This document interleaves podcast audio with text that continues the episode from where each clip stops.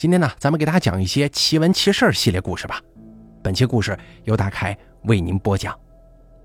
先讲今天的第一个故事，是节选自天涯论坛的，楼主叫南南蜜糖，他是这么说的：笔者我感觉啊，这人生当中有很多事情，仿佛真的就像是命中注定一般，你无法预料，也预知不到。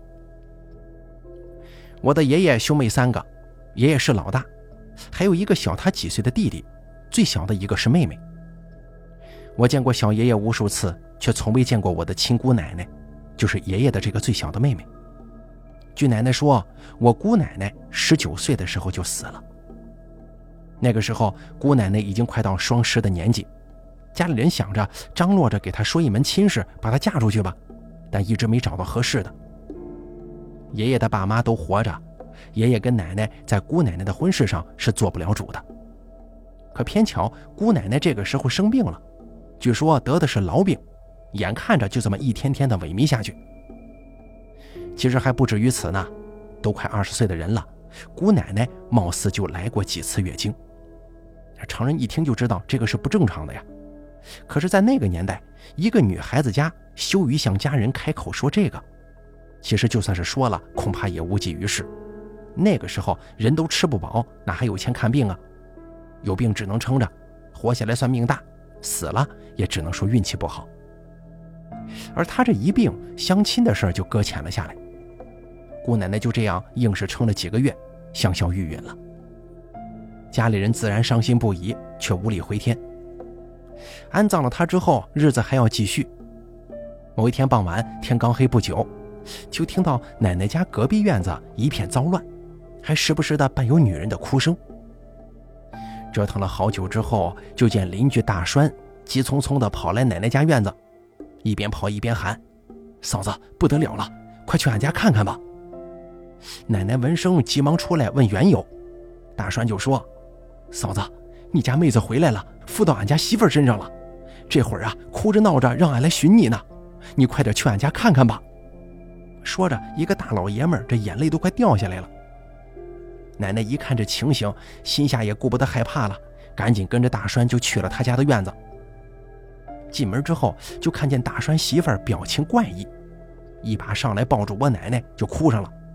哎，这架势把我奶奶给吓坏了呀！大栓媳妇儿就说：“嫂子，是我，我是你妹子，我死的好冤呐！”奶奶也哭了，看她如此伤心，就问她：“妹子呀，你怎么了？是不是谁欺负你了？”还是说钱在那儿不够花呀？你别哭啊，慢慢的告诉嫂子，明天嫂子就给你烧钱过去。此时此刻，大栓媳妇儿，哦不，应该说是我这姑奶奶，渐渐止住了哭声，对他说：“嫂子，我的病并不是不治之症，也根本不要花钱问医的。其实这只是我命里的一个结束，过了这个结束，我原本就可以活下去的，可谁知道还是没过了啊。”我那个时候家里要给寻一门亲事，定了之后结婚就好了。你们那个时候为什么不赶紧给我找个婆家呀？听他说到这儿，奶奶方才知晓，竟然是这么一回事。唏嘘了半天，就对姑奶说：“妹子，早知道这样就可以救你的命，早就给你寻个好人家了。爹娘都健在，你知道的，你的终身大事怎么能轮到哥哥嫂子做主呢？”接着，奶奶又跟姑奶聊了一会儿。神婆也到了，慌忙劝姑奶走，说是大栓媳妇儿身体弱，再过一个时辰，如果姑奶还不走，大栓媳妇儿恐怕性命不保啊！大栓吓得一个劲儿求姑奶奶走，还说送钱给她。奶奶一行众人呢，也都劝姑奶奶去你该去的地方吧。那姑奶方才恋恋不舍地离开呢。后来神婆说，死去的人如果有什么心愿未了，或者想说点什么。就会附身到身体虚弱的人身上说出来，又让奶奶给姑奶烧钱还愿。后来呢，姑奶就再也没出现过了。奶奶每每提到此事，仍旧觉得惋惜，觉得姑奶不该这么早就去世的。可事已至此，唯有叹息，只能希望生者能够珍惜生命。而咱们下面要说的这个故事发生的地点是奶奶家村子中央的一个大池塘。这池塘呢，倒也不见得有多大，但是很深。究竟有多深，也没有人实地测量过。总之啊，一个村的小孩子都喜欢在这个塘子里玩，还有村民做的小小的那种很可爱的竹筏，夏天的时候甚是热闹。据奶奶说，以前打仗的时候，这个大池塘下面埋了很多人。听了之后，不禁让人有一种毛骨悚然的感觉。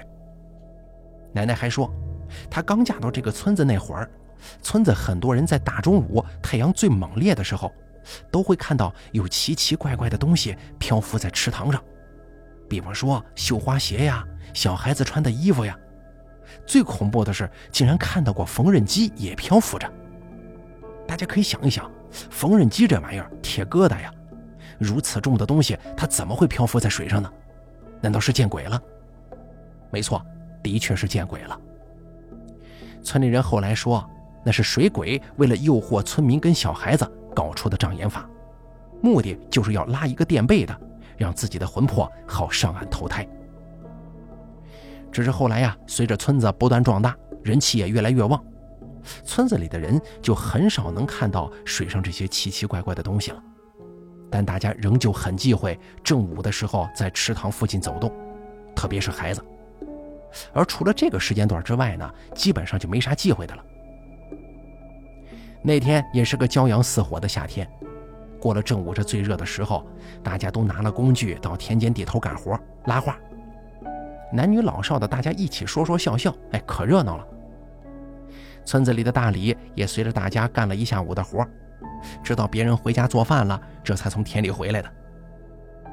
他四十来岁，早先家里穷啊，就这样耽搁下来了，还是光棍一条，典型的是一个人吃饱全家不饿的类型。大力扛着锄头来到大池塘边，准备洗洗脚，顺带洗洗工具就回家。可是他刚往塘边坐定，就发现跟以往有些不太一样，不对劲儿啊！这双脚一放进水里就动弹不了了。这下子，大李的脑门都急出了汗。他明白自己这是碰到水鬼了。他不敢声张，怕自己一声张反而吓跑了周围的人，自己的性命恐怕就真的难保了。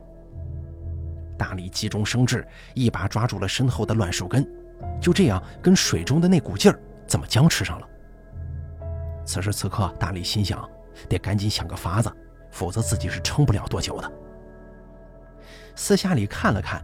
有几名妇女正在塘边洗衣服，总不能叫这些妇女帮忙吧？毕竟那个时候的村里人还是很讲究男女有别的。这个时候，大李想到了在塘边空地上玩老鹰抓小鸡游戏的一群小孩，计上心来。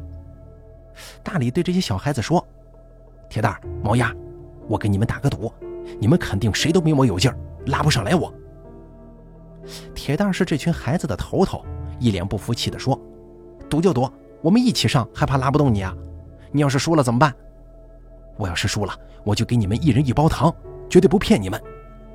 孩子们一听，那自然开心死了呀。那会儿吃个糖不容易，都穷着呢。当时七八个小孩子就蜂拥而至，就跟那拔萝卜似的，一下子就把大李从水中给拽了出来。大李这一颗悬着的心也总算落回去了。这脚从水里出来之后，大李抱着自己的脚脖子哼唧了半天，因为他的脚脖子已经被捏紫了，有清晰的五个手指印，像是印在了肉里一样，他能不叫疼吗？好在后来这大李也没食言，给这些救了他命的孩子们还真就一人买了一包糖呢。可从那以后，大李是谈池塘就变色呀，更不敢在人烟稀少的时候去这个池塘边了，这怕水的毛病。也算是落下了，可不知道的是，这水鬼的下一个目标会是谁呢？再给大家讲下一个奇闻奇事啊，作者叫白鲸，他是这么说的：二零一一年，我在家乡的一个公司做设计师，那个时候事业刚刚起步，自己有很多东西需要虚心向前辈讨教。其实说是设计师啊，也就是做其他资深老人的跟班，自己也比较勤奋。只要有什么量房啊、选材料啊、复尺的脏活累活，都自己抢着干。那个时候，我自己在公司同大家的关系处的也非常好，以至于后来在公司里，自己也融入了很多年轻人的小圈子，大家伙互相八卦，在工作上遇到的各种奇葩诡异经历，那也都是知无不言，言无不尽的。在二零一一年八月初的某一天，公司规定下午作息时间为三点上班。那个时候的我，因为中午要趁大家都休息了，利用公司的高配置机器做私单，所以就在旁边的餐厅点了一份中饭。吃过之后，就开始在公司做图。那天也挺巧的，另一个跟我关系要好的同事也没有回家。这大中午头，室外温度三十三度，我俩在公司吹着冷气，一边聊天一边做图，好不畅快呀。大约一两点钟的时候，公司来客户了，因为前台客服也留了值班的人，所以我们在设计区各做各图，也没有说话。只是打发无聊，一边做图一边听外面谈话。但是这一听啊，就听出问题来了。听声音是一位女士，后来偷看了一眼，她年纪也就三十出头，发型干练，穿着比较入时。但是这说起话来呀，却带着很大的不满和疑惑。事情的起由是这样的。他是跟自己三岁的儿子跟六岁的女儿一起住在离市中心不远的一个交警大队家属院，搬进来也就是去年下半年的事儿。因为他不是本地人，所以搬来之前就委托我们公司把他的二手房装修了一番。这听起来他的经济条件应该是不错的，不带家具、洁具、电器什么的，只是基础装修就花了十五万，在一个三线城市，这看起来应该算是个中产了。可是就这样住了快一年不到的功夫，家里出问题了。自从过了清明之后，他家中莫名其妙的开始丢东西，倒不是什么值钱的物件，就是手机链啊、发箍啊、电池什么的小东西。一开始他没注意，但后来时间长了就觉得奇怪，就问自己的儿子跟女儿，可能想着小孩子拿在手里玩，玩完了就直接扔哪去了吧。但孩子们却都说没见过。他也就没当回事儿可是后头发生的事情就更奇怪了。第一是家里的天花墙皮开始剥落，不是反潮或者老化那种质量问题，而是从厨房位置开始向客厅均匀的掉落，就像是被什么东西给撕掉的一样，齐刷刷的。第二是小儿子因为年纪还小，表达能力不强，但若有若无的大白天的时候。他经常听到儿子房间有脚步声，但那个脚步声呢，明显是穿着拖鞋，这拖来拖去怎么走路的声音。一开始他以为是楼上的人呢，但后来发现，如果是楼上的人的话，不应该这个声音只出现在儿子那一个房间呢，因为除了那个房间，其他地方他从来没听到过这种声音。后来他问儿子：“小孩贪玩啊，也不正经说什么。”有时候说没人，有时候又说有人，也就是从这个时候，他才开始紧张起来的。后来他去我们当地城隍庙一个挺有名的大仙那儿，请人家去自己家里看了看。当时拿着什么工具去的，我不记得了，但可以肯定的是，自从去了那次之后，家里就出事了。那个大仙说，家里肯定是有不干净的东西，因为孩子体弱。她又是个女人，八字弱，阴气过重啊，镇不住那个东西，所以呢，老能出现她所谓的东西无故不见、莫名声响这个情况。但她想干什么，这个却不得而知。大仙收了他几百块钱之后，从附近奶奶庙让他去请了一个菩萨，放在入户门厅那儿，说如此如此才可以。他听完之后，所有的都照做了。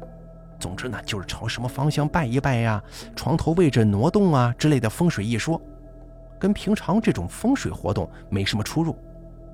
但坏就坏在请的那尊菩萨身上。自从大仙儿走了之后，可能是心理作用吧，也可能是他开始对家中的情况敏感了，声响什么的不见了。当时他还心想啊，这花了大钱请的，果然不同凡响啊。就这么安安稳稳地过了几个星期，到了儿童节的时候，所有令他心神不宁的事儿，一下子统统来了。先是屋子里开始莫名其妙的漏水漏电，所幸不是什么大问题啊，只是晚上回家之后，屋子已经跳了闸，厨房的水管会滴滴答答的漏水。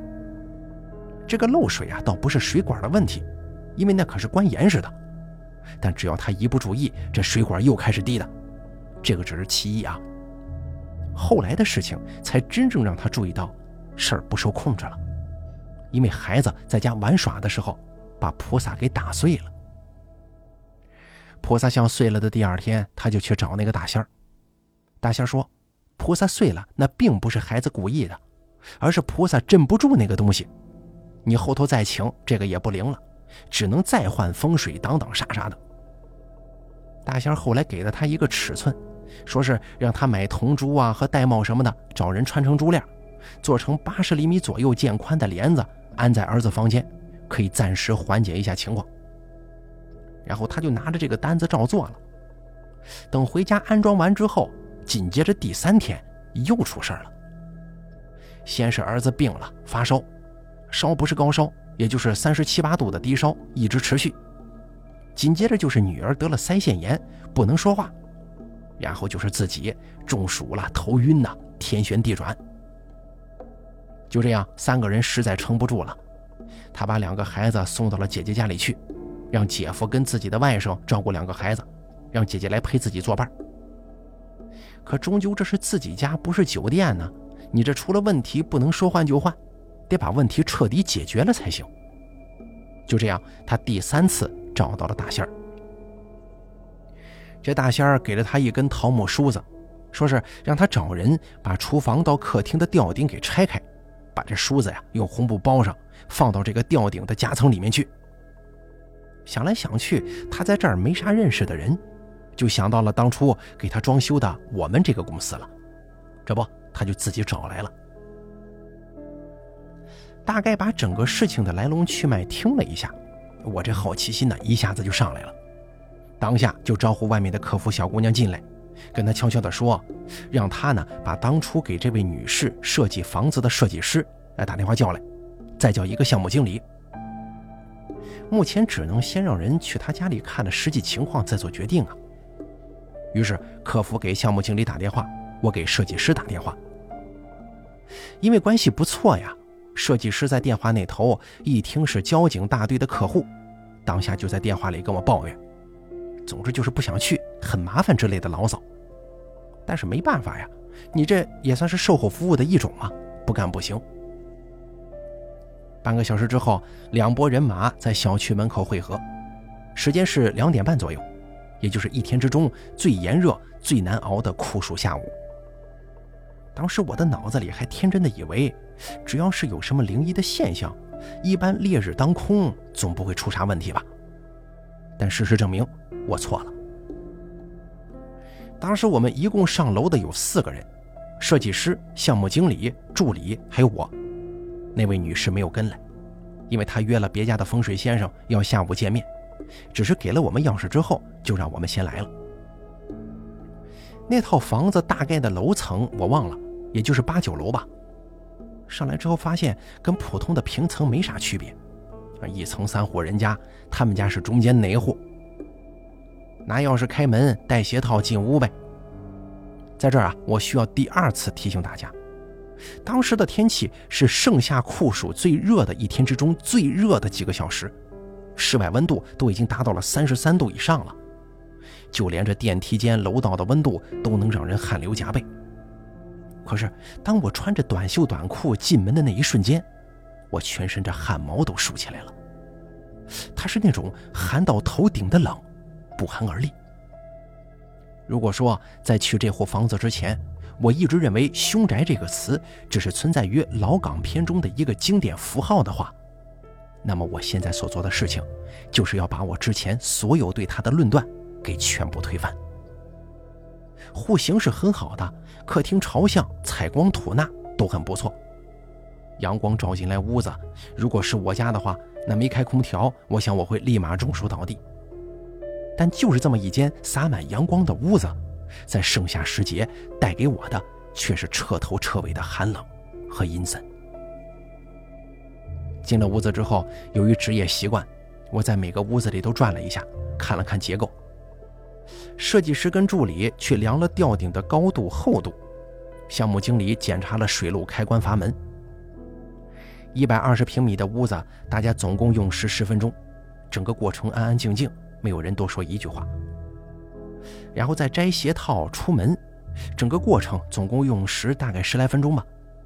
看来啊，大家的感觉是一样的，这个屋子里是有很大问题的。在回程的车上，设计师给我从头到尾讲了更多我所不知道的关于这间房子的故事。他说，大约是二零零四年吧，当时公司刚刚成立，人还不是很多，老板呢也是靠关系起家的，来公司装修的也多半是大客户、大领导之类的关系人物。当时有一位客户啊，身份是我们周边一个地级市的交警大队队长，因为要照顾到孩子上学。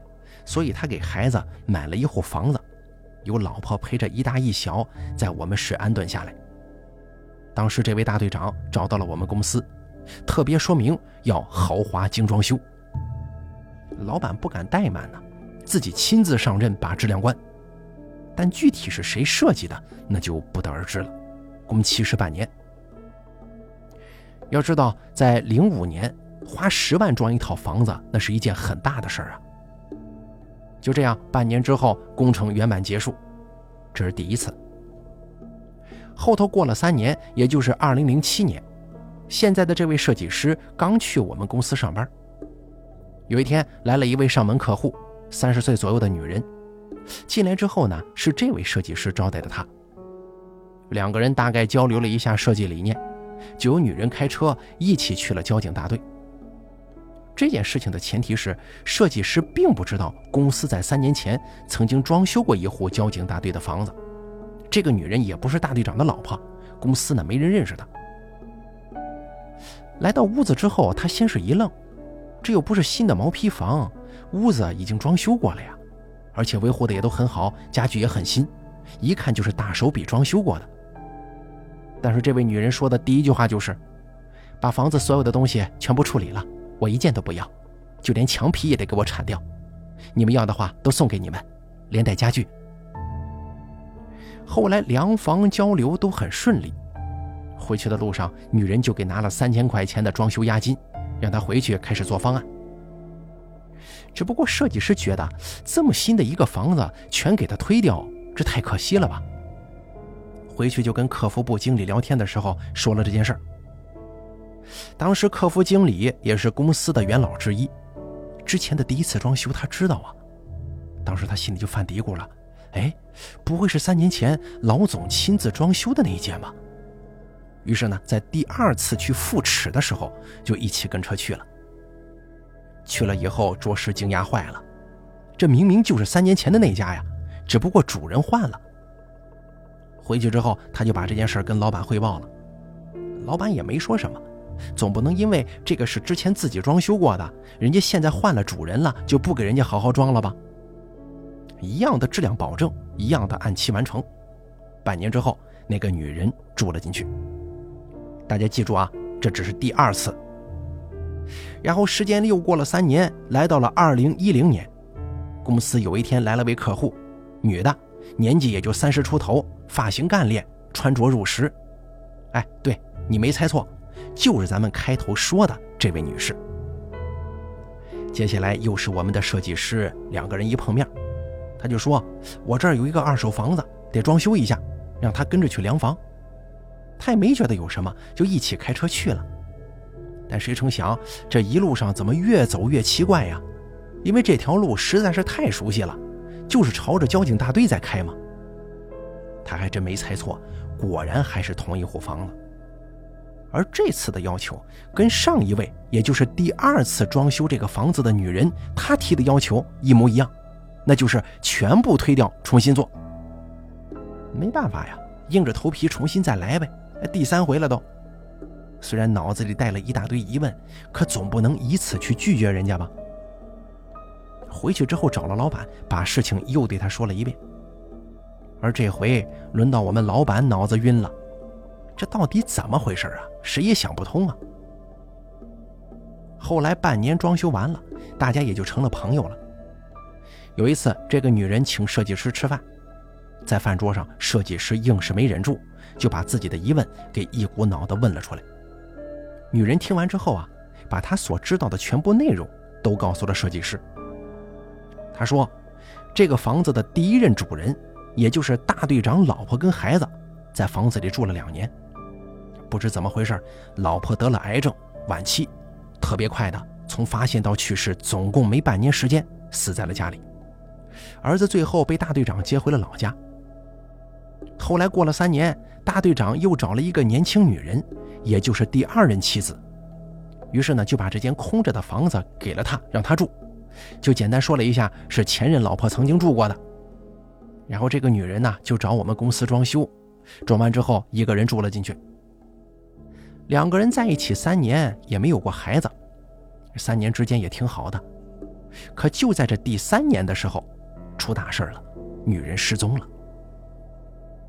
而现在这位业主是这么说的：“没错，他失踪了，没了，谁也不知道他去哪儿了。他是死了呀，跑了呀，还是被人拐走了，都不知道。反正就这么一大活人，凭空消失了。后来没办法，这房子就这么一直空着，直到现在的这个女人出现。哦，她呀，她是大队长的情人，不对，应该管这位大队长叫局长了，人家升职了。”因为职位关系，而且上一个女人也只是失踪，并没有死亡消息，所以两个人没法结婚。但是这个女人给他生了个儿子，自己之前带着一个女儿，因为要来我们这边上学啊，没办法，他们那边教育条件太差了，就让他带着两个孩子一起暂时先住到这边来了。